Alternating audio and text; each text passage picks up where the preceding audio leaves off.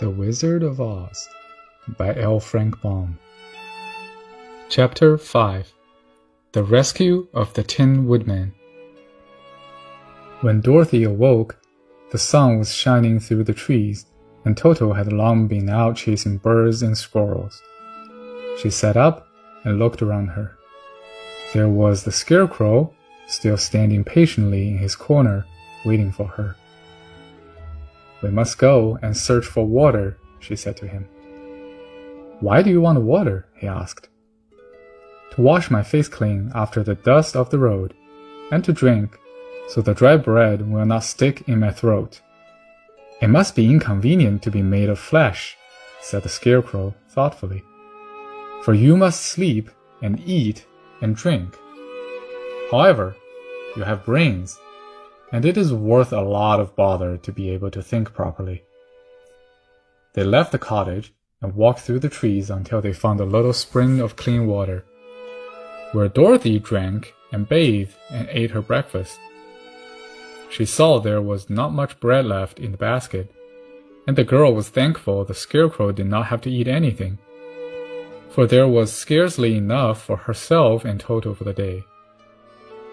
When she had finished her meal, and was about to go back to the road of yellow brick. She was startled to hear a deep groan nearby. What was that? she asked timidly. I cannot imagine, replied the Scarecrow, but we can go and see. Just then, another groan reached their ears, and the sound seemed to come from behind them. They turned and walked through the forest a few steps then Dorothy discovered something shining in a ray of sunshine that fell between the trees. She ran to the place and then stopped short with a cry of surprise. One of the big trees had been partly chopped through, and standing beside it, with an uplifted axe in his hands, was a man made entirely out of tin. His head and arms and legs were joined upon his body but he stood perfectly motionless, as if he could not stir at all. Dorothy looked at him in amazement, and so did the Scarecrow, while Toto barked sharply and made a snap at the tin legs, which hurt his teeth. Did you groan? asked Dorothy. Yes, answered the Tin Man, I did. I've been groaning for more than a year and no one has ever heard me before or come to help me.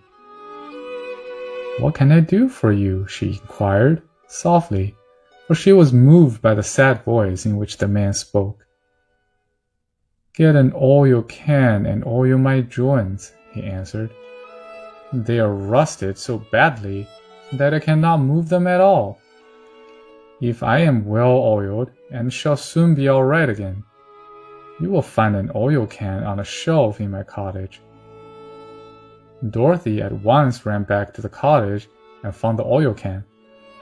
And then she returned and asked anxiously, Where were your joints? Oil my neck first, replied the Tin Woodman.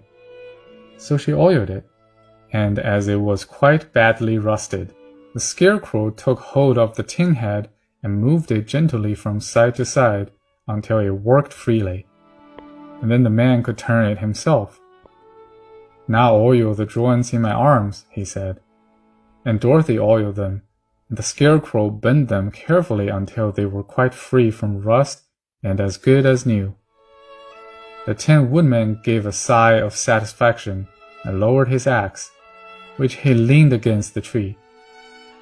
This is great comfort, he said. I have been holding that axe in the air ever since I rusted, and I'm glad to be able to put it down at last. Now, if you will oil the joints of my legs, I shall be all right once more. So they oiled his legs until he could move them freely, and he thanked them again and again for his release, for he seemed a very polite creature and a very grateful. I might have stood there always if you had not come along, he said. So you have certainly saved my life. How did you happen to be here? We're on our way to the Emerald City to see the Great Oz, she answered. And we stopped at your cottage to pass the night. Why do you wish to see the Oz? he asked. I want him to send me back to Kansas, and the Scarecrow wants him to put a few brains into his head, she replied. The Tin Woodman appeared to think deeply for a moment. Then he said, Do you suppose Oz could give me a heart? Why? I guess so, Dorothy answered. It would be as easy as to give the Scarecrow brains. True, the Tin Woodman returned. So, if you will allow me to join your party, I will also go to the Emerald City and ask Oz to help me. Come along, said the Scarecrow heartily, and Dorothy added that she would be pleased to have his company. So the Tin Woodman shouldered his axe, and they all passed through the forest until they came to the road that was paved with yellow brick. The Tin Woodman had asked Dorothy to put the oil can in her basket. For, he said, if I should get caught in the rain and rust again, I would need the oil can badly. It was a bit of good luck to have their new comrade join the party, for soon after they had begun their journey again, they came to a place where the trees and branches grew so thick over the road that the travelers could not pass. But the Tin Woodman set to work with his axe and chopped so well that soon he cleared a passage for the entire party. Dorothy was thinking so earnestly as they walked along that she did not notice when the Scarecrow stumbled into a hole and rolled over to the side of the road. Indeed, he was obliged to call to her to help him up again. Why didn't you walk around the hole? asked the Tin Woodman. I don't know enough, replied the Scarecrow, cheerfully. My head is stuffed with straw, you know and that is why I'm going to Oz to ask him for some brains.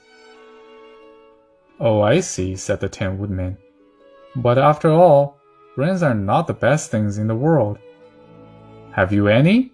inquired the Scarecrow. No, my head is quite empty, answered the Woodman. But once I had brains, and a heart also.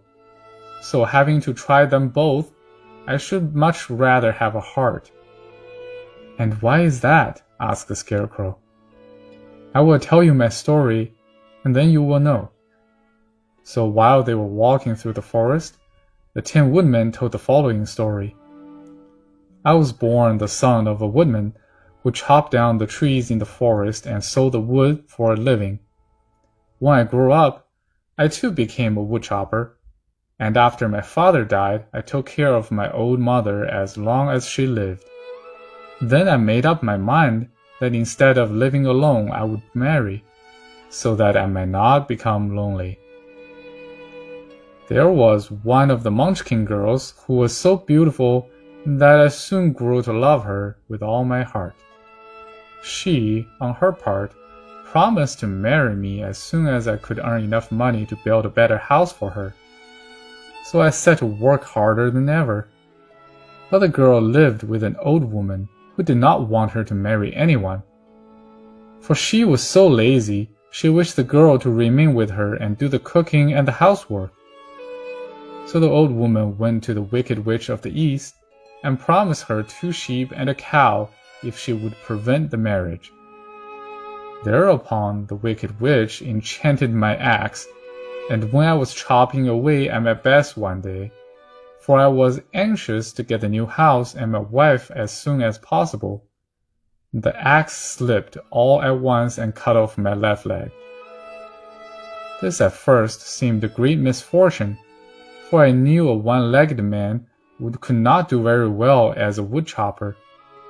So I went to a tinsmith and have him make me a new leg out of tin. The leg worked very well. Once I was used to it but my action angered the wicked witch of the east, for she had promised the old woman I should not marry the pretty Munchkin girl. When I began chopping again, my axe slipped and cut off my red leg. Again I went to the tinner, and again he made me a leg out of tin. After this, the enchanted axe cut off my arms, one after another. But nothing daunted, I had them replaced with tin ones. The wicked witch then made the axe slip and cut off my head. And at first I thought that was the end of me. But the tinner happened to come along, and he made me a new head out of tin. I thought I had beaten the wicked witch then, and I worked harder than ever. But I little knew how cruel my enemy could be. She thought of a new way to kill my love for the beautiful Munchkin maiden, and made my axe slip again, so that it cut right through my body, splitting me into two halves.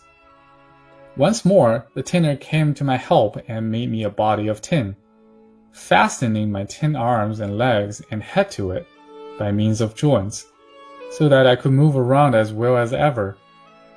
But alas, I had now no heart so that I lost all my love for the Munchkin girl, and did not care whether I married her or not.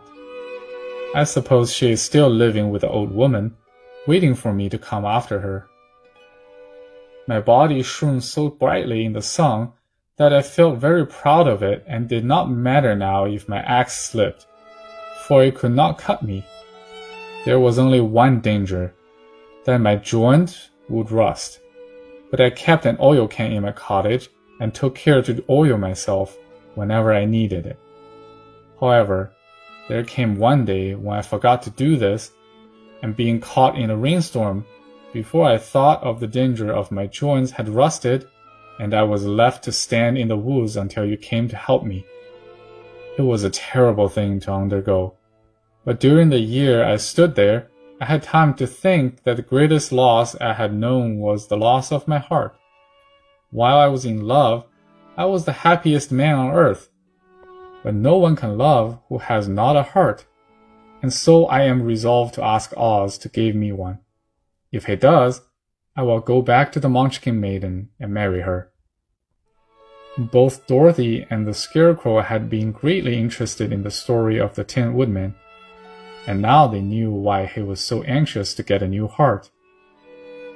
All the same, said Scarecrow, I shall ask for brains instead of a heart, for a fool would not know what to do with a heart if he had one. I shall take the heart, returned the Tin Woodman, for brains do not make one happy, and happiness is the best thing in the world. Dorothy did not say anything, for she was puzzled to know which of her two friends was right, and she decided if she could only get back to Kansas and Aunt Em, it did not matter so much whether the woodman had no brain and the scarecrow no heart, or each got what they wanted.